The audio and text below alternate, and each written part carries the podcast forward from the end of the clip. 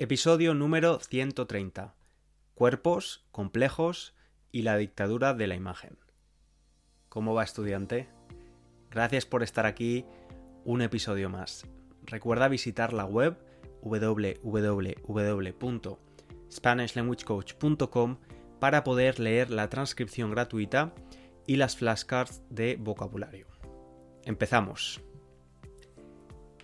El verano se acerca y con ello mucha gente empieza la operación bikini, es decir, se preparan para tener un cuerpo mejor, más adecuado, más aceptable según las normas y los cánones estéticos de la sociedad actual. Puedes usar esta expresión tanto para mujeres como para hombres. Ganar músculo, perder grasa, tonificar glúteos, tener un abdomen más plano, cada persona preparándose para la operación bikini tiene su propio objetivo. Hoy vamos a hablar de cuerpos, de la obsesión y de la dictadura de la imagen corporal. Te voy a hablar de mi experiencia personal y no va a ser fácil para mí, pero quiero hacerlo. De hecho, le he pedido a mi madre su opinión y ella me ha animado a hacerlo. Quiero hablar de ello y contarte algunas de las cosas que a mí me hubiera gustado escuchar cuando era adolescente.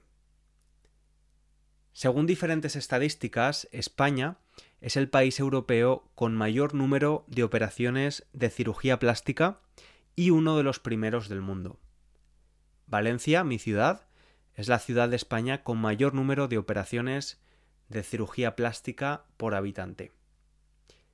He decidido hablar de este tema porque quizás es posible que en unas semanas o meses yo forme parte de la lista de españoles que se han sometido a una operación de cirugía estética. Estoy mirando diferentes clínicas pidiendo información para operarme y acabar de una vez por todas con un complejo físico que me ha limitado en muchos aspectos en los últimos 20 años. Luego te explico con más detalle y sobre todo te explico cómo he llegado hasta aquí. Siendo honesto, empezar este proceso me provoca tristeza, conflictos conmigo mismo y también vergüenza hablando de ello. El diccionario recoge 23 definiciones de la palabra cuerpo. Voy a leerte solo las dos primeras. La primera es aquello que tiene extensión limitada, perceptible por los sentidos.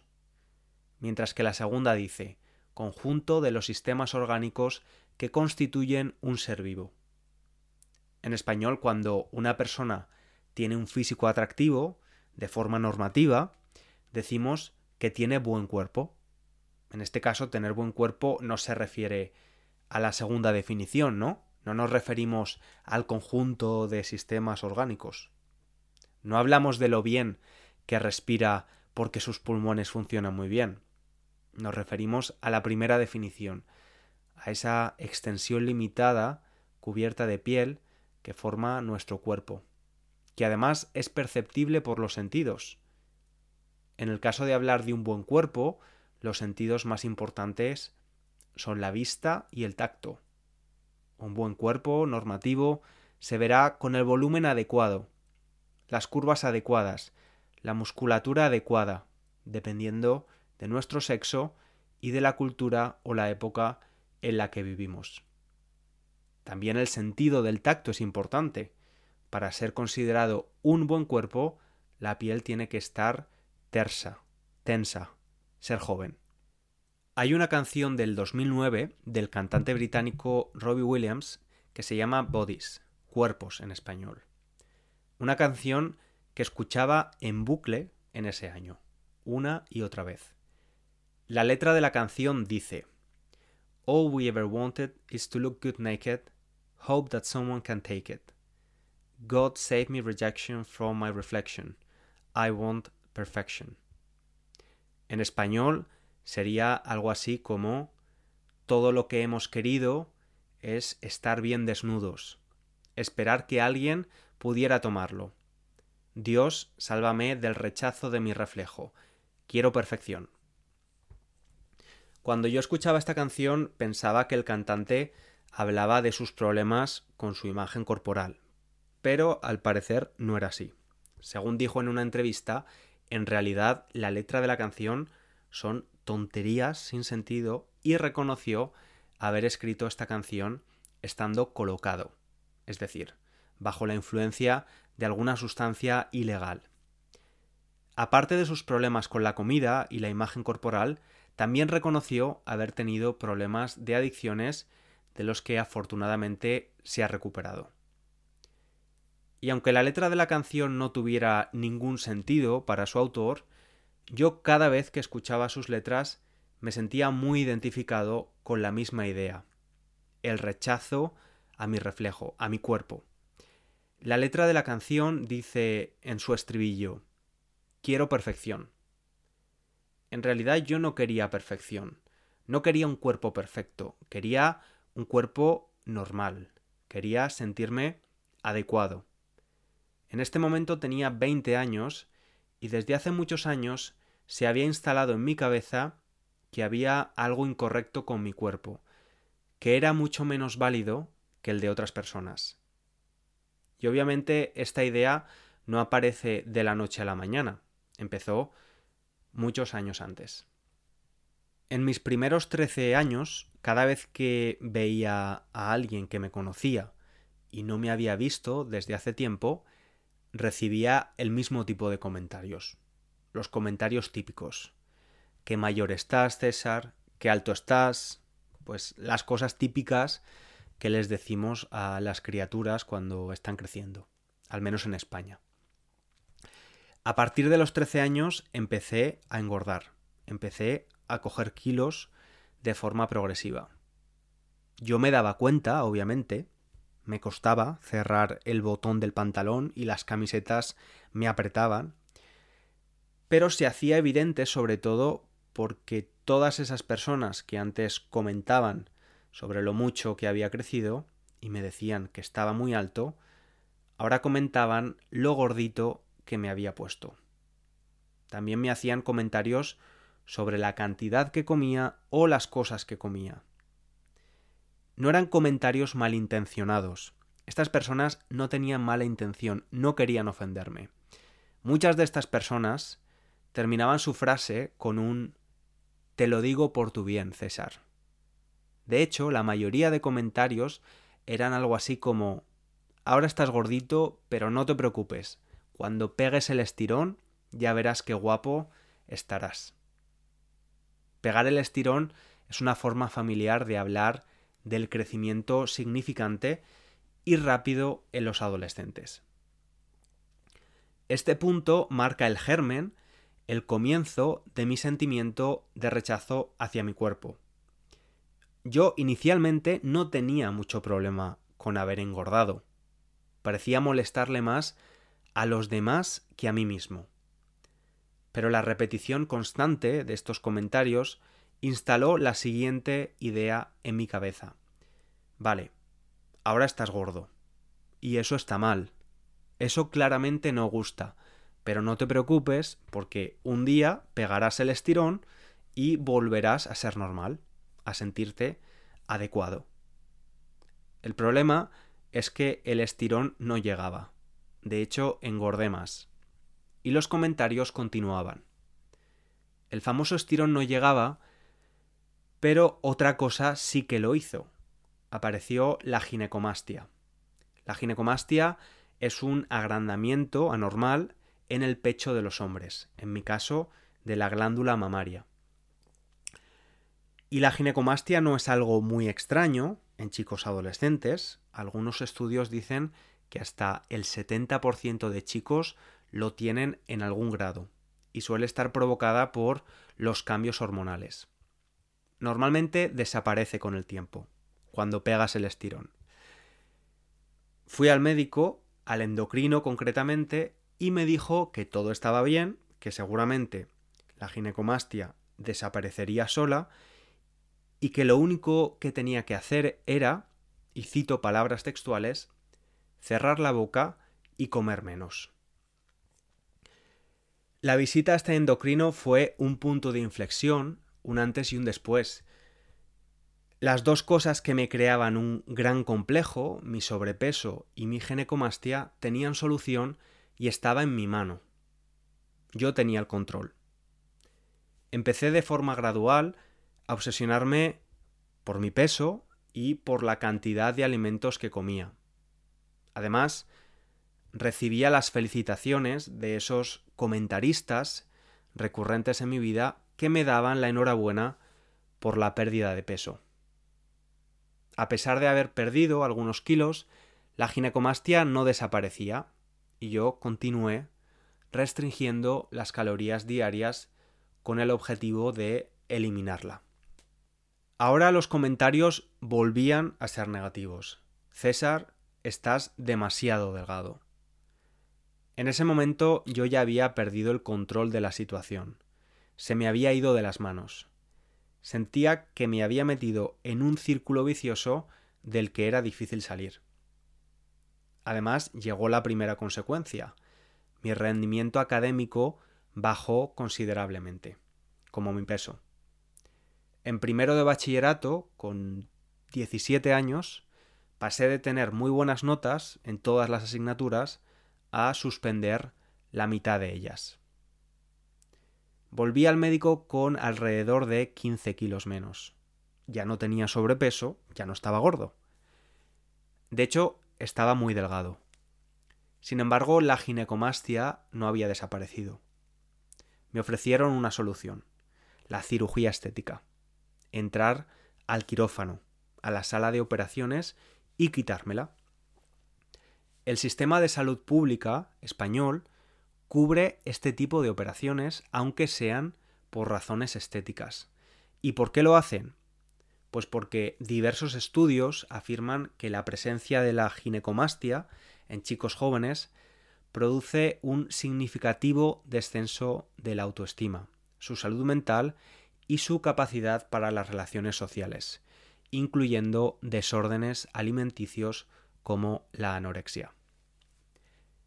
A pesar de eso, para este tipo de operaciones es el cirujano, en mi caso, el que tenía que tomar la última decisión y decidió que no iba a hacerlo.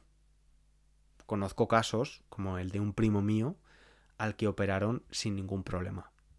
Yo no tuve esa suerte, entre comillas. La ginecomastia ha limitado profundamente la primera parte de mi juventud.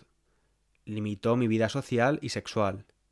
Por supuesto, no me quitaba la camiseta bajo ningún concepto, y vestía ropa muy ancha para que nadie notara mi complejo.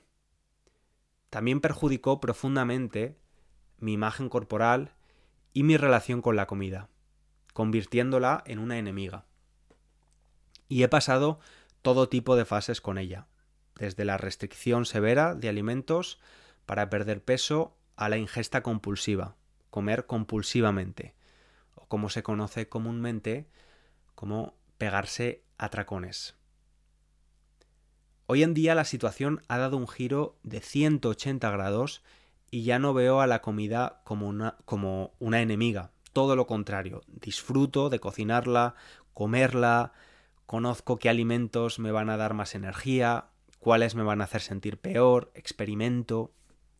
Y lo mismo con mi imagen y cómo hablo de mi cuerpo. Lo hago desde una posición mucho más sana. Y este cambio ha tomado años, tiempo, y ha requerido de ayuda profesional. Por eso te animo a que si crees que puedes tener este tipo de problemas, pidas ayuda y consejo profesional lo antes posible para evitar mayores consecuencias físicas y psicológicas también, claro. En mi caso, la ayuda profesional no solo me ha ayudado a mejorar mi relación con la comida y mi imagen, sino también a ver todo lo que había detrás, asuntos relacionados con la aceptación y el control. La dictadura de la imagen y de la estética empieza pronto, muy pronto. Te voy a dar unos datos muy recientes de un estudio, el tercer barómetro juvenil de salud y bienestar de la FAD en España. Dentro del colectivo de jóvenes españoles, es la franja de edad de los adolescentes de entre 15 y 19 años la que más se somete a las dietas de adelgazamiento. En concreto, el barómetro recoge que uno de cada cinco, 21%, realiza alguna dieta para perder peso en el momento actual. Más del 50% lo hacen por razones estéticas. Alejandro Gómez Miguel, sociólogo, explica por qué son los más jóvenes los más afectados por esta dictadura estética. Los adolescentes se ven mucho más expuestos a la influencia del impacto de las redes sociales. A veces importa más la imagen que se transmite en redes que la imagen real. La cultura de la superficialidad está calando en los adolescentes y ellos están sujetos a más confusión porque están creando su identidad. La adolescencia es un periodo de gran vulnerabilidad donde muchos de nosotros nos sentimos inseguros, intentando buscar cuál es nuestro lugar en el mundo. Me encantaría decirle al César de 15 años que años después va a dejar de hablarse mal, de hecho va a hablarse muy bien y a querer y a respetar a su cuerpo. Y puede que estés pensando que si he trabajado tanto en este asunto y he mejorado mis problemas con mi imagen y mi complejo, es un poco raro y contradictorio que estuviera buscando una clínica de cirugía estética para operarme y quitarme la ginecomastia. Y así es. Como te he dicho al principio del episodio, tengo muchos sentimientos encontrados. Por un lado es cierto que he aprendido a vivir con mi complejo y ya no me limita como antes. Lo hacía. En el episodio que hice después del verano, el año pasado, te conté que era la primera vez que había estado yendo a la playa y me había quitado la camiseta sin pensar demasiado. Ha llegado un punto en el que el complejo ya no me limita, pero me sigue incomodando. Y pienso, ¿por qué no te quitas esa incomodidad de una vez por todas? ¿Por qué no eliminarla por completo si es posible? ¿Por qué no sentirte completamente relajado cuando te quitas la camiseta en el vestuario del gimnasio o en la piscina? Y si tuviera que crear una lista de ventajas y desventajas de operarme, la principal ventaja sería esa. Eliminar un complejo en forma de incomodidad que me acompaña desde hace 20 años. Y si pienso en las desventajas de hacerlo, la primera es que me genera una profunda sensación de traición. Traición a mí mismo y a mi cuerpo. Y ya lo sé, ya sé que pienso demasiado las cosas, ¿no? Me como la cabeza demasiado. Pero es que si me pregunto de forma honesta por quién lo haría, no es por mí, no lo haría por mí.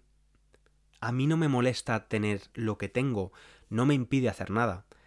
Tampoco lo haría por la gente que me quiere mi novio no me va a querer más o verme más o menos atractivo con o sin, ginecomastia. Si soy honesto, lo hago por los demás. Porque no quiero que alguien, cuando me quite la camiseta, pueda pensar que tomo o he tomado esteroides, por ejemplo, ya que es un efecto secundario muy habitual en personas que los usan. Y si soy súper honesto, no quiero que alguien piense que tengo un problema hormonal y soy un hombre más femenino. Y esto es un gran tema. La masculinidad y la feminidad. No es de extrañar que la operación de cirugía estética más frecuente, tanto en hombres como en mujeres, sea la misma. Se operan el pecho. En el caso de las mujeres, el agrandamiento de pecho y el caso de los hombres, de ginecomastia. ¿Cuál es el estándar de belleza ideal según el género? En el caso de las mujeres es el de una mujer delgada, pero con curvas y unos pechos turgentes. Si hablamos del hombre, un buen pecho masculino y musculado, por supuesto. Es increíble cómo la influencia del género, esa construcción casi en su totalidad social, no solo hace que nos comportemos de forma diferente, sino también que lleguemos al punto de entrar a un quirófano para modificar nuestro cuerpo perfectamente funcional. Y con esto no estoy haciendo una crítica a las personas que deciden hacerlo. Sería idiota. Yo mismo lo estoy pensando, ¿no? Es simplemente una de las ideas que me han pasado por la cabeza estos días. Cómo la dictadura de la imagen tiene un impacto en nosotros. Y otra de las cosas negativas de hacerlo sería sentar un precedente que pudiera abrir la puerta a otras posibles cosas que me pueden incomodar o acomplejar en el futuro. Quizás tú has tenido la suerte de nacer cumpliendo con los estándares estéticos actuales y no tienes ningún gran complejo, ni nadie te ha, hecho nunca comentarios sobre tu cuerpo. Sin embargo, si tenemos un poco de suerte, nos haremos mayores, nos haremos viejos, y ahí es la oportunidad perfecta del sistema para decir, Hey, ¿sabes que puedes quitarte esas arrugas en la cara? ¿Por qué no rejuvenecer tus ojos con una simple operación? Un sistema que cada vez coge nuevas partes de nuestros bellos cuerpos para modificar, estirar, agrandar, empequeñecer o rejuvenecer. Hoy en día puedes incluso rejuvenecer tu vagina o tus testículos. Un sistema que se preocupa y mucho porque no lleguemos a gustarnos nunca. Un sistema que provoca que la sociedad genere un sentimiento de insatisfacción corporal constante y después proporciona una crema, tratamiento u operación como solución a ese problema cultural. Te diré algo, mientras hago este episodio, y lo hago con un constante nerviosismo en mi estómago, me da la sensación de que lo estoy haciendo de forma inconsciente para buscar razones para no operarme nunca. Y creo que la razón más grande por la que no lo haría nunca es por mi cuerpo y por mi actual relación con él y por mi percepción de él. Pienso que después de haberlo maltratado en el pasado, de haberle hablado tan mal, ahora sería una traición hacerle esto. Sería aceptar que hay algo que está mal, que tiene que ser arreglado, que tiene que ser modificado. Y es una sensación muy extraña. Algo que no había sentido hasta que he pensado seriamente la idea de operarme de una vez por todas. Es una sensación de profundo agradecimiento a mi cuerpo que me levanta todos los días, me lleva de un lado para otro y acumula experiencias, cuerpo que se formó durante nueve meses en el vientre de una de las personas que más quiero en este mundo, mi madre. Es por eso que, a pesar de que sé que eliminar la ginecomastia me daría más seguridad y comodidad, hacerlo me pondría en un conflicto con la idea que tengo de mi cuerpo y de mi valor como persona. De verdad que me ha costado muchísimo esfuerzo y alguna lágrima hacer este episodio pero al mismo tiempo ha sido tremendamente terapéutico para mí. No te lo puedes imaginar. Para terminar el episodio quiero acabar con una reflexión personal. Siempre hablamos de que hay que trabajar en nuestra autoestima, en nuestra percepción, en quererse, todo esto. Y está muy bien. Pero me parece muy ingenuo pensar que en la construcción de nuestra autoestima no haya una parte colectiva. Es mucho más difícil crear una buena autoestima si recibes mensajes constantes de que necesitas mejorar todas las partes de tu cuerpo. Me encantaría que como sociedad nos revelásemos y dejásemos de pensar que es verdad lo que nos venden. Ojalá nos diésemos cuenta de que no tenemos cuerpos llenos de complejos, sino cuerpos complejos que cada día nos regalan un día más. Te mando un abrazo grande y te animo también a que abraces a tu cuerpo, a tu cuerpecito o a tu cuerpón que te ha traído hasta aquí hoy. Hasta el próximo episodio.